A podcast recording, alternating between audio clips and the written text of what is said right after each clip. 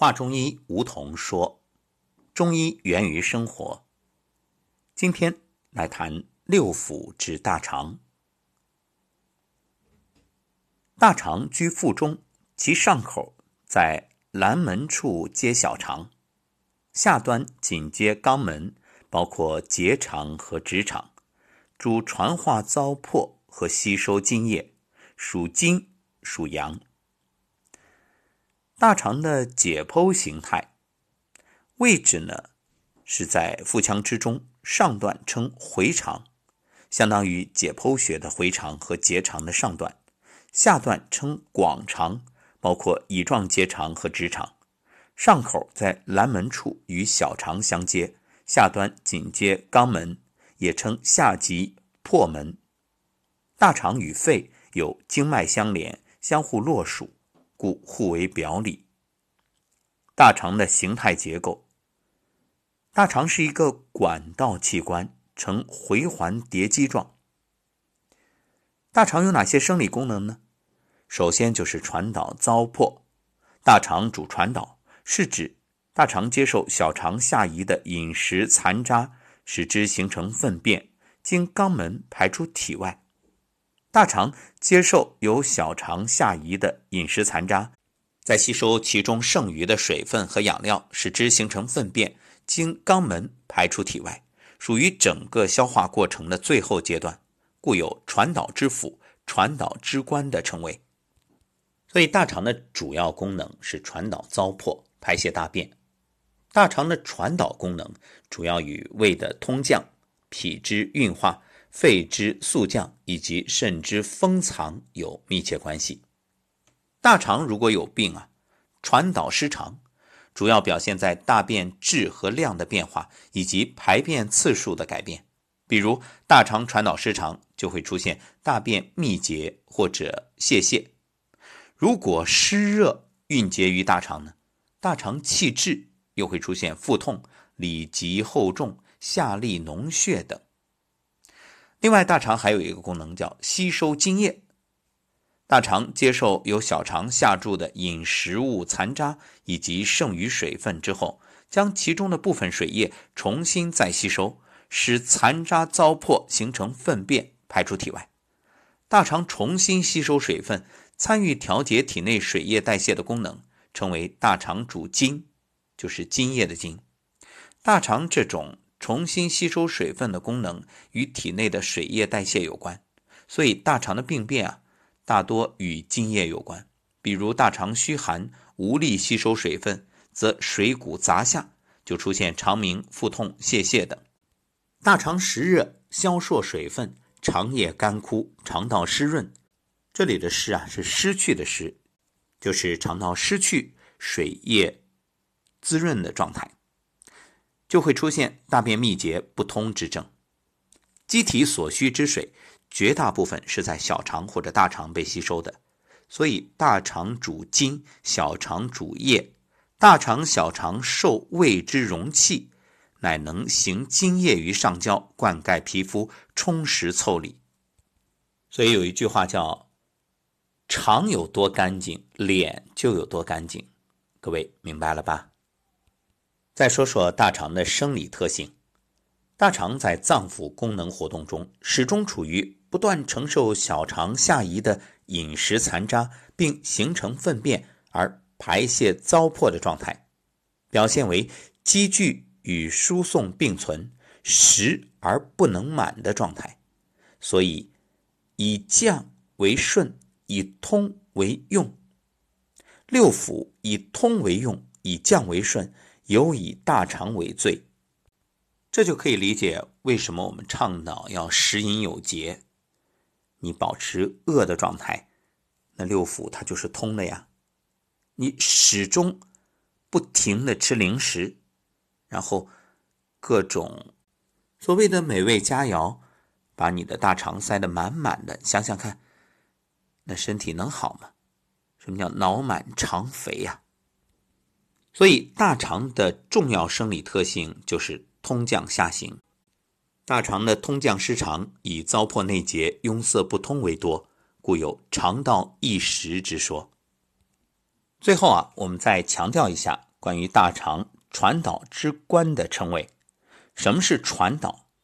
从字面来理解，就可以知道传送、疏导。正常的消化过程呢，是食物入口，经过口腔的咀嚼，传到食道、胃、十二指肠、小肠、大肠，最后通过肛门排出。整个过程呢，大约在十二到二十四小时内完成。目的就是为了确保废物不至于在肠中停留，以及接触肠壁的时间太久，导致废物被人体再吸收而造成体内中毒。这其中啊，大肠的传导占有非常重要的作用。那么，大肠的传导功能什么时候发挥的最好呢？卯时，就是早晨的五点到七点，这个时候啊，大肠在值班。那对于人体来说，这个时候最该做的就是排便。排便是大肠功能最直接的表现。起床之后呢，先喝一杯温开水，然后到卫生间将积攒下来的废物排出体外。现在很多家庭都有汽车，那么大家都知道，车子用了一段时间之后必须保养，加油更不用说了，那是定期进行的事儿。那么同样的道理，大肠在使用了一段时间之后啊，也要进行一个相应的养护。你看，日常大家吃的各种食物，什么鸡鱼肉蛋，还有油炸，那么尤其是现在各种饮料、咖啡之类的人造食物，因为里面的添加剂比较多，而且又经高度加工处理、煮熟，缺乏正常消化过程中需要的物质，纤维在加工过程中也会损失很多。由此增加了食物通过大肠的时间，久了就形成便秘。便秘正是大肠阴阳不平衡的直接结果，所以便秘啊可谓百病之源。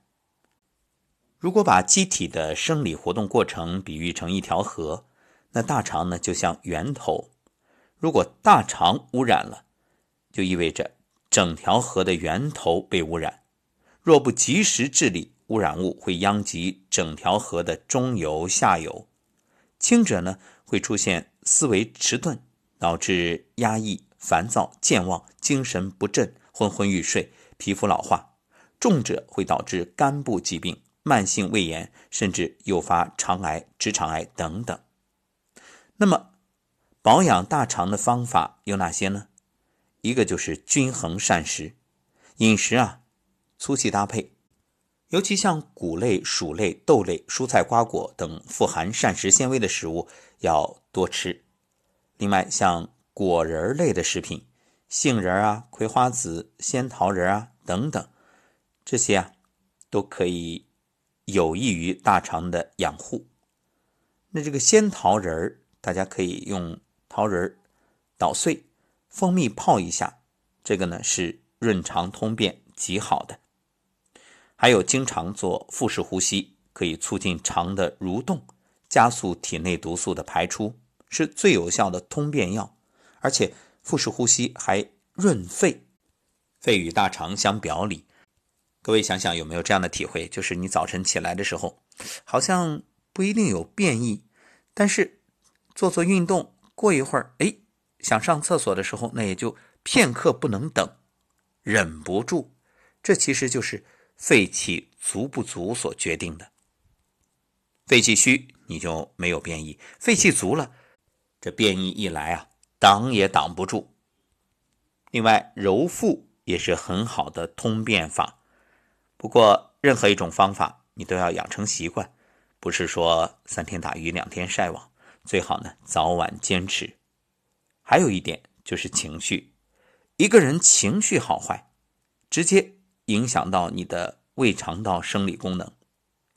如果情绪平和，你的胃肠哎都是处于平衡的状态。如果紧张、焦虑、压抑、愤怒、忧愁，胃肠道的生理功能呢都会紊乱，引起肠道内微生态环境失衡。其实反过来也是一样，如果胃肠道内的生态环境这个菌群比例失调，也会导致你情绪。各种不良状态的爆发，所以要想肠道好，先平衡情绪；要想情绪好，先调理肠道。这两者啊它是相辅相成、互为因果。那么建议适度的补充益生菌，包括膳食纤维，这都是有利于肠道环境改善的方法。